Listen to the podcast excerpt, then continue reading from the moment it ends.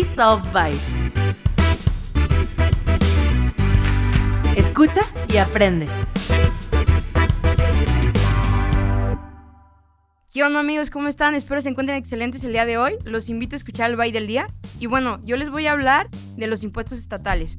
Como contribuimos a este país este, de forma federal, que está el ISR, el IVA, pues bueno, también el gobierno estatal debe recibir ingreso y pues bueno, crea estos impuestos, que es el RTP.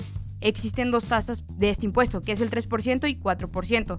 ¿Quiénes son los que deben de pagar los del 3%? Pues si tú te dedicas a la medicina, si eres doctor, si eres dentista, si eres veterinario o también eres un agente de seguros y vendes, esto es exclusivamente para este tipo de, seguros, vendes seguros de vida o al sector agropecuario, también tienes que pagar este impuesto que es el 3%.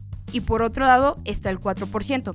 El 4% para quienes van, van para quienes tienen una persona moral, una empresa y les reparten sueldos por fungir este, alguno de estos cargos, que es como el administrador único, formas parte del Consejo de Administración de Vigilancia, tienes que pagar este impuesto y bueno, resumiéndolo son dos tasas, el 3 y el 4, ya dependiendo del sector al que te dediques, debes de pagarlo. Todo este trámite se hace a través de la Secretaría de Finanzas del Estado de Jalisco para darte de alta y bueno, este, ya hacer el cálculo y que tú pagues este impuesto y contribuir. Ya si tienes alguna duda, pregunta o necesitas asesoría, con mucho gusto te podemos apoyar.